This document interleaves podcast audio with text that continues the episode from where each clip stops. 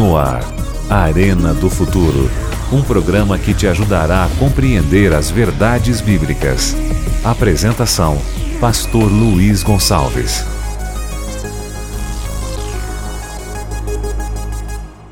Olá, meus amigos, tudo bem? Sejam muito bem-vindos ao programa de hoje.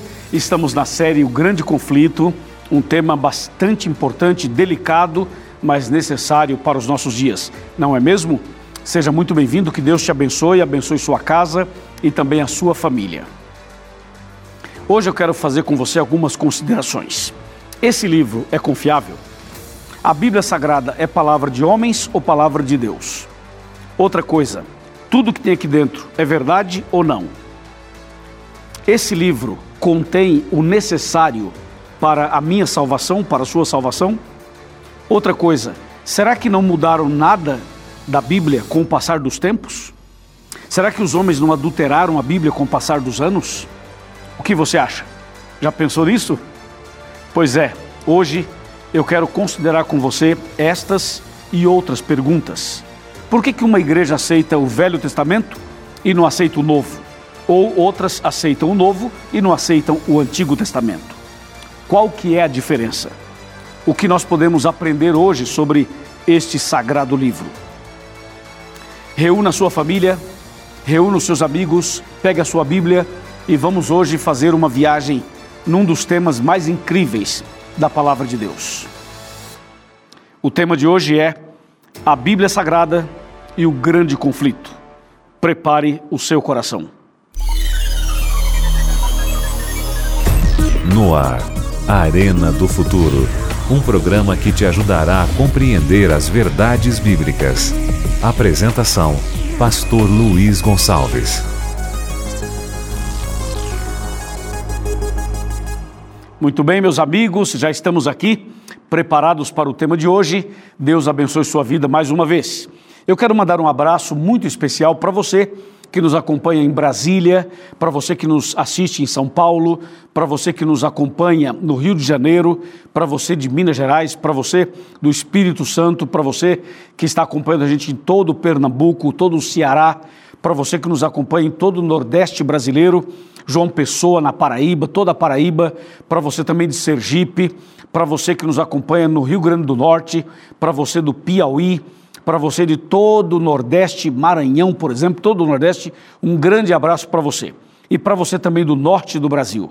Um abraço para você de, de, do Pará, para você do Amazonas, para você de Roraima, para você do Acre, para você que acompanha a gente é, em toda Rondônia, no sul de Rondônia, no norte de Rondônia, todo o estado. Deus abençoe a sua vida e a sua família. Um abraço também para você do Rio Grande do Sul, para você de Santa Catarina e para você do Paraná.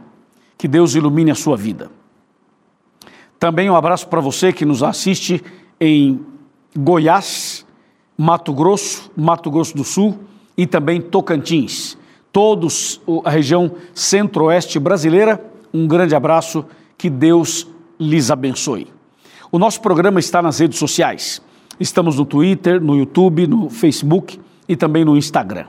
Se você não segue ainda o Arena nessas redes sociais, por favor, vai lá e siga, especialmente no Facebook e também no YouTube. Nosso YouTube tem crescido cada vez mais, tem sido uma bênção para tanta gente. Vai lá, uh, youtube.com Arena do Futuro, se inscreva e ative as notificações e receba as mensagens da Palavra de Deus. Também você pode seguir o, o, o meu canal no YouTube, youtube.com/barra Pastor Luiz Gonçalves, aonde a gente coloca meditações diárias, estudos bíblicos, tanta coisa maravilhosa para você e para sua família. Certo? Também quero mandar um abraço para você da Rádio Novo Tempo. Nós estamos na rádio e milhares e milhares de pessoas estão nos ouvindo na rádio. Deus abençoe você que nos ouve no trabalho, no carro, nas viagens, no hotel ou até mesmo em casa. É isso aí, o Arena está por toda parte tentando levar para você uma mensagem de fé, amor e esperança. Eu tenho aqui nas minhas mãos um DVD que é um curso bíblico chamado O Sentido da Fé. Vou mostrar para você. Esse DVD foi gravado, é um lançamento aqui da Novo Tempo pelo pastor Felipe Amorim. Tem sido uma benção esse material e nós oferecemos para você de graça. É só você ligar para cá e nós enviaremos até a sua casa esse material. Muito bem, meus amigos, minhas amigas, agora sim, Bíblia na mão, Jesus no coração, vamos ao tema de hoje, certo? Já estamos aqui preparados? Pegue uma caneta, pegue um caderno, pegue uma folha ou o seu computador mesmo e vamos falar hoje sobre a Bíblia Sagrada e o grande conflito. Para começo de conversa, veja só o que diz aqui em João 17, 17. Deixa eu abrir aqui em João, capítulo 17, versículo 17. Olha que texto tremendo esse daqui. Fala assim: santifica-os na verdade a tua palavra é a verdade. Repetindo então, João 17, 17, tá? Santifica-os na verdade, a tua palavra é a verdade. Eu amo esse texto, sabe por quê? Porque quando fala assim, a tua palavra, não, não fala assim o Novo Testamento, o Velho Testamento, fala assim a tua palavra. E aqui eu tenho nas minhas mãos a palavra de Deus. Posso ouvir um amém? Hã? Amém? É isso mesmo santifica-os nessa palavra. A tua palavra é a verdade. Bom, falando em palavra de Deus, vamos relembrar algumas coisas. A Bíblia Sagrada tem 66 livros, sendo divididos da seguinte maneira: olha só. Assim, ó, aqui está a divisão, tá? São 66 livros, sendo 39 aqui no Velho Testamento e 27 aqui no Novo Testamento. Somando os dois, dá 66. Ok? A Bíblia foi escrita por 40 pessoas, num período aproximado de 1.600 anos. Ela foi escrita em três idiomas: na língua hebraica, na língua aramaica e na língua grega. E a Bíblia Sagrada foi dividida, organizada em capítulos e versículos. Capítulo é número grande e versículo é número pequeno. Tá claro? Vamos ver se você entendeu? Eu pergunto agora e você responde na sua casa em voz bem alta para que a gente possa interagir agora, tá bom? Vai lá. Quantos livros tem a Bíblia? Mais alto. Atenção. Quantos livros tem a Bíblia? Muito bem, 66. Velho Testamento? 39. Novo? 27. De novo. Velho, novo, velho, novo, velho, novo. É isso aí. Velho 39, Novo 27. 66 livros. Quantas pessoas escreveram a Bíblia? Muito bem, 40. A Bíblia foi escrita em quanto tempo? 1600 anos. Ela foi escrita em três idiomas originais. Quais são? Vai. Isso, vai. Muito bem, hebraico, aramaico e grego. Fantástico. A Bíblia está organizada em capítulos e versículos, certo? Quantos capítulos tem aqui dentro? 1189. Quantos versículos tem aqui dentro? 31.102. Que legal, né? Maravilhoso, né? E veja, a Bíblia Sagrada está também subdividida em cinco pequenas partes. Cinco. Vamos relembrar? Vai lá. História, poesia, profecia, evangelhos e cartas. Comigo, vai.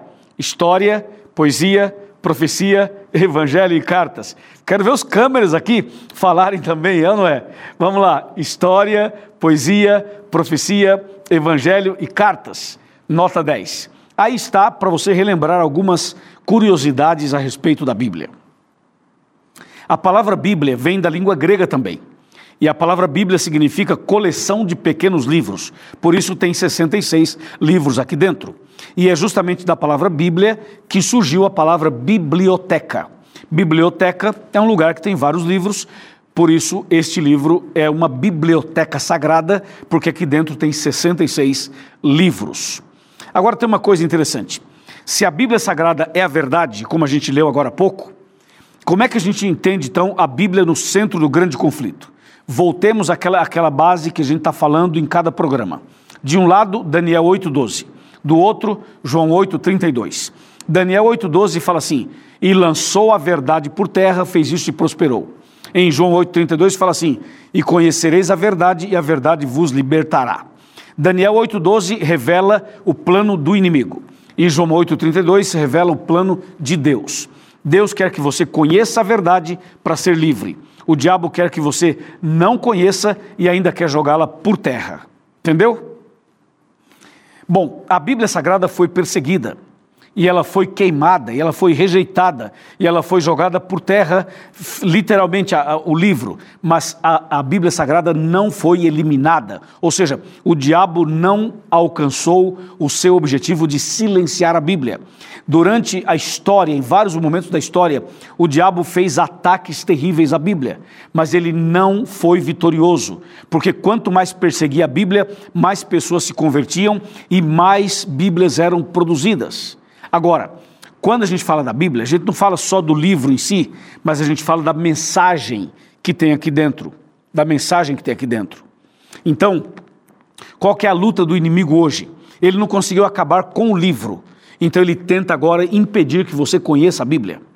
Ele vai lutar para você não ler a Bíblia, para você não estudar a Bíblia. Porque ele quer que a verdade bíblica esteja por terra na sua vida. Então, ele tentou primeiro acabar com o livro não deu certo, não conseguiu. Aí agora ele tenta impedir que você leia a Bíblia. Por exemplo, você tem uma Bíblia em casa? Tem. Você lê a Bíblia todo dia? Parabéns se você lê. Se você não lê, tá vendo o problema? Precisa ler. Então, o diabo vai lutar para você não ter uma Bíblia. Se você tiver uma Bíblia, ele vai lutar para você não ler, não estudar. Se você ler e estudar, ele vai lutar para você não entender. E se você entender, ele vai lutar para você entender errado. E se você entender certo, ele vai lutar para você não obedecer, não praticar. E se você obedecer e praticar, ele vai tentar você para você cair, para você pecar, para você é, é, entrar numa situação de transgressão, numa rota de colisão espiritual. Ou seja, ele vai lutar de todas as maneiras para que a verdade bíblica esteja por terra na sua vida. Entendeu ou não? Aí eu pergunto, e por quê? E por que ele faria isso? Eu vou te mostrar por quê. Veja só, abra a Bíblia comigo na segunda carta de Paulo a Timóteo. Segunda a Timóteo, olha só esse texto. No capítulo 3, versos 16 e 17. Fala assim: toda a escritura é inspirada por Deus e útil para o ensino, para a repreensão, para a correção, para a educação na justiça, a fim de que o homem de Deus seja perfeito e perfeitamente habilitado para toda boa obra. É por isso. Você acha que o inimigo vai querer que você siga um livro com tantas riquezas para a sua vida? A pessoa que lê a Bíblia segue a Deus, ama a Deus, entrega a vida para Jesus. A pessoa que, que segue a Bíblia se converte, vai para o céu. E o inimigo não quer isso, então ele vai lutar para você não ter acesso a esse conteúdo. Porque você viu? A Bíblia é inspirada por Deus, é útil para ensinar, para repreender, para corrigir, para educar, Olha quanta coisa boa, quanta bênção Deus tem para nós. Por isso, há uma perseguição é, para com a Bíblia e para com aqueles que estudam a Bíblia. Está claro, entendeu? E tem mais. Eu vou agora ler para você um outro texto. É um texto que você tem de memória, você já decorou com certeza, mas eu vou ler assim mesmo, porque é importante ler a Bíblia, mesmo que a gente já conheça o, o texto. É importante ler. Vamos para o Salmo 119 versículo 105. Olha só, diz assim: Lâmpada para os meus pés é a tua palavra, e luz para os meus caminhos. Ouviu isso? Veja, lâmpada para os meus pés é a tua palavra. Luz para o meu caminho. Lógico, quem lê a Bíblia, quem estuda a Bíblia, é iluminado por Deus. Deus ilumina o caminho, Deus ilumina a mente, Deus mostra o caminho que a pessoa tem que seguir. Quem estuda a Bíblia não anda nas trevas, mas tem a luz da vida. É o que diz aqui o texto. Por isso há uma perseguição à, à, à, palavra de Deus. Ou seja, hoje todo mundo tem a Bíblia, mas há uma luta para que a pessoa não leia a Bíblia, não estude a Bíblia. Você acredita que tem igrejas que se reúnem e cantam, cantam, cantam, cantam, cantam, cantam 40 minutos, uma hora, e depois lá no finalzinho lê um versículo da Bíblia e acabou. Quer dizer, também não é por aí, né? Você tem que equilibrar, você tem que cantar, tem que louvar, tem, mas tem que estudar a Bíblia. Na igreja tem que abrir a Bíblia, explicar a Bíblia, para que as pessoas sejam alimentadas da palavra de Deus. Veja que o inimigo tem lutado para que as pessoas não tenham acesso à palavra de Deus, e se tiver acesso, ele vai lutar para a pessoa entender errado totalmente errado, para que a pessoa não seja convertida. Então é, uma, é um grande conflito, é uma luta mesmo. Entendeu? E tem mais: a palavra de Deus é tão clara, tão poderosa, tão extraordinária, que veja só esse texto que eu vou ler para você aqui no livro de Isaías. Isaías capítulo 40, olha esse texto.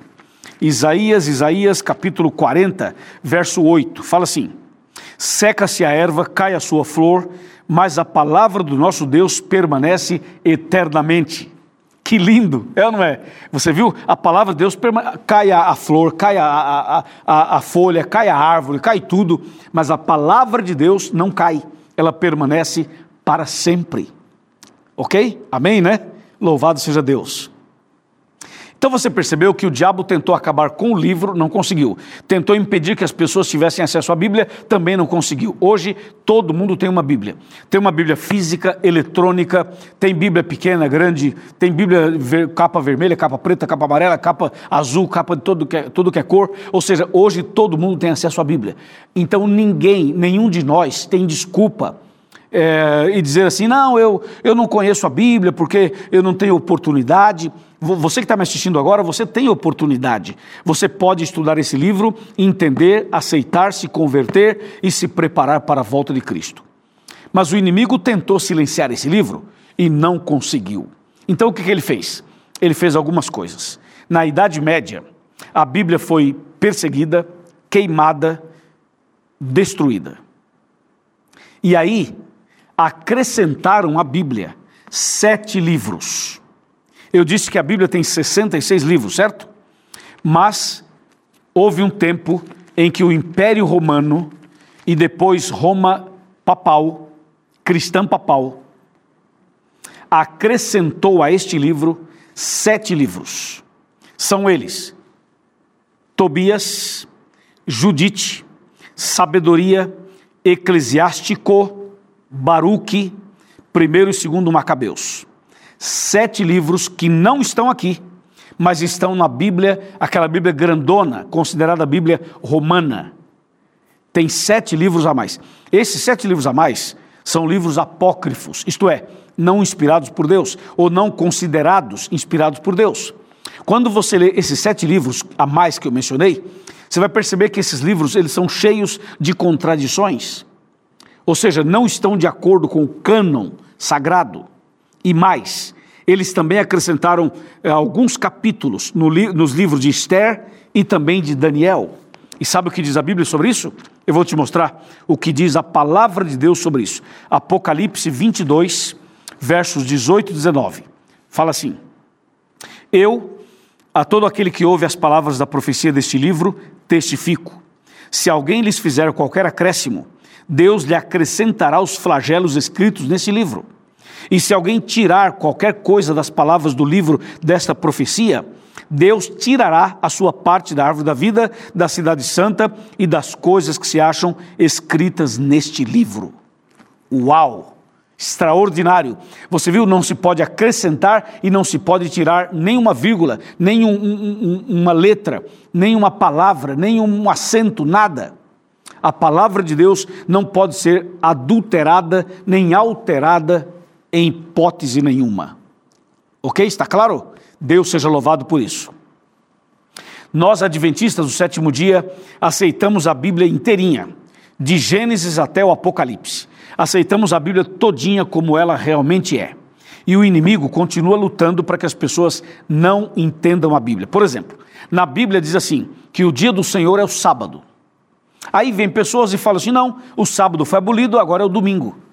Eu, eu digo uma coisa para você: onde está escrito aqui que o dia do Senhor é o domingo? Vai, me fala.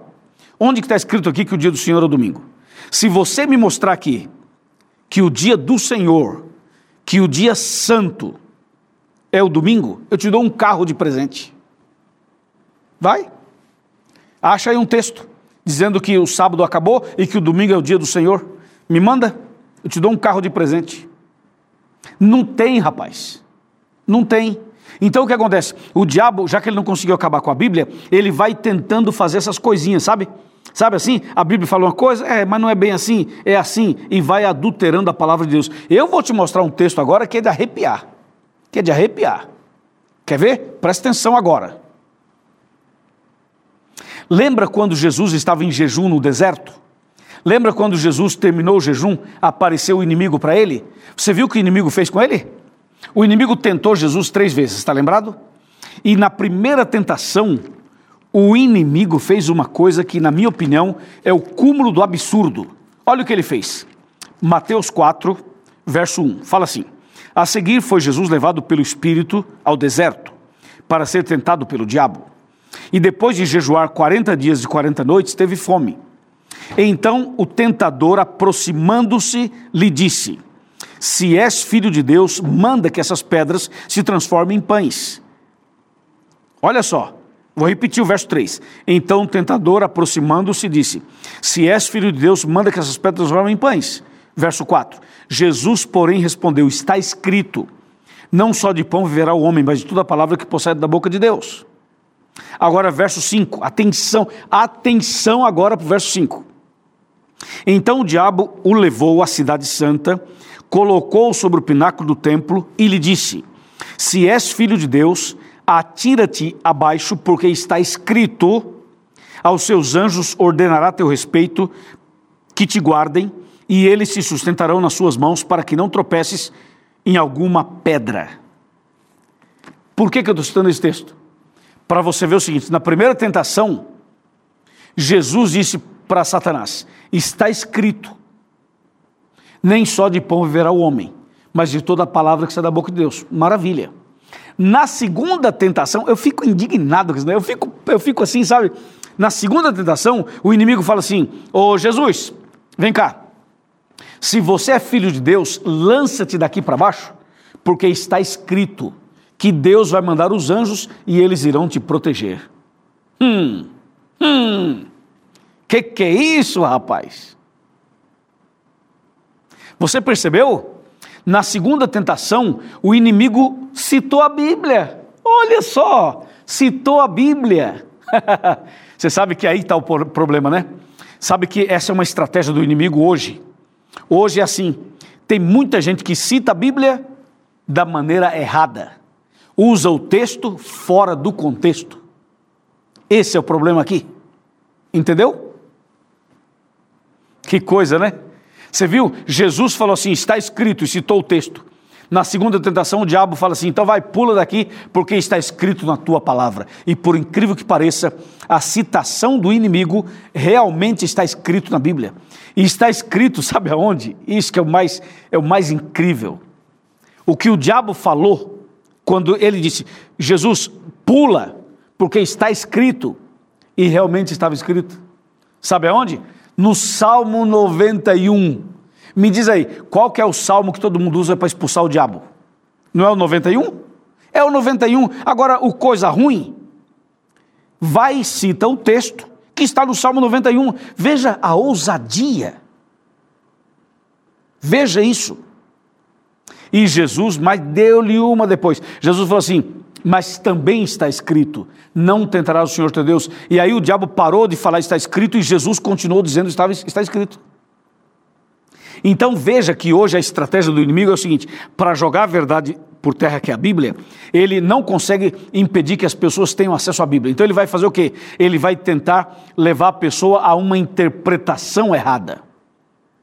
Ele vai tentar levar a pessoa a um entendimento errado. Esse é o ponto. Então você tem que tomar muito cuidado, porque às vezes você está numa igreja e você está aprendendo uma coisa errada. Porque você ouve alguém falar lá na frente e só porque falou, você fala: "Ah, que lindo, ah, que maravilhoso". Analisa para ver se o que a pessoa falou é assim mesmo ou não.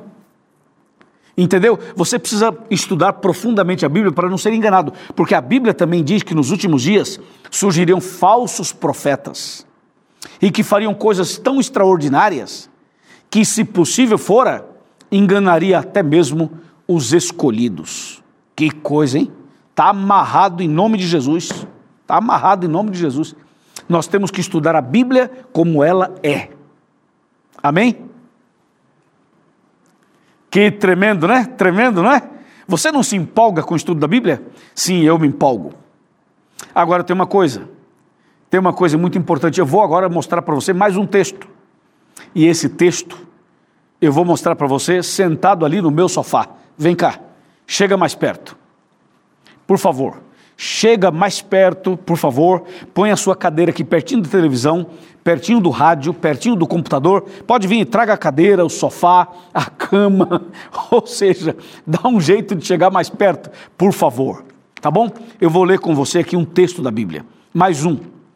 Eu vou ler agora Apocalipse 1, versículo 3, que diz assim: Bem-aventurados aqueles que leem e aqueles que ouvem as palavras da profecia e guardam as coisas nela escritas, pois o tempo está próximo. Que texto tremendo, é ou não é? Esse é um texto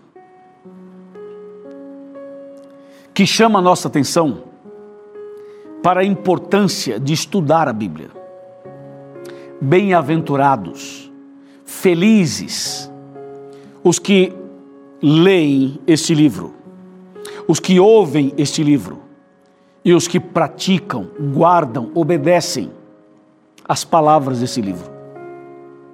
É importante ler, mas também é importante ouvir e também é importante obedecer. Eu quero convidar você a estudar mais a Bíblia a conhecer mais a palavra de Deus. Menos o homem, mais a Bíblia. Menos os conceitos, filosofias, ideologias e mais Bíblia. A Bíblia foi deixada por Deus para você. Você pode ler e pode entender. Caso você tenha alguma dificuldade, nós podemos lhe ajudar. A TV Novo Tempo oferece curso bíblico o tempo todo. Nós temos vários cursos, você pode escolher o curso e telefonar para cá e pedir, e nós vamos ajudar você. Entendeu ou não? Você vai fazer um curso bíblico completo, vai entender a verdade, vai aceitar Jesus, vai ser batizado, vai começar uma vida nova, vai ser uma pessoa liberta. Conhecereis a verdade e a verdade vos libertará. Então, aqui na sua tela, aparece um site dizendo encontreumaigreja.com.br. Entra nesse site, localize uma igreja adventista, vai lá e faça uma visita. Procure o pastor, procure a liderança da igreja. Diga para eles: olha, o pastor Luiz Gonçalves, do Arena, da Novo Tempo, me convidou para vir aqui. E eu estou aqui porque eu quero estudar mais a Bíblia, quero aprender mais da Bíblia.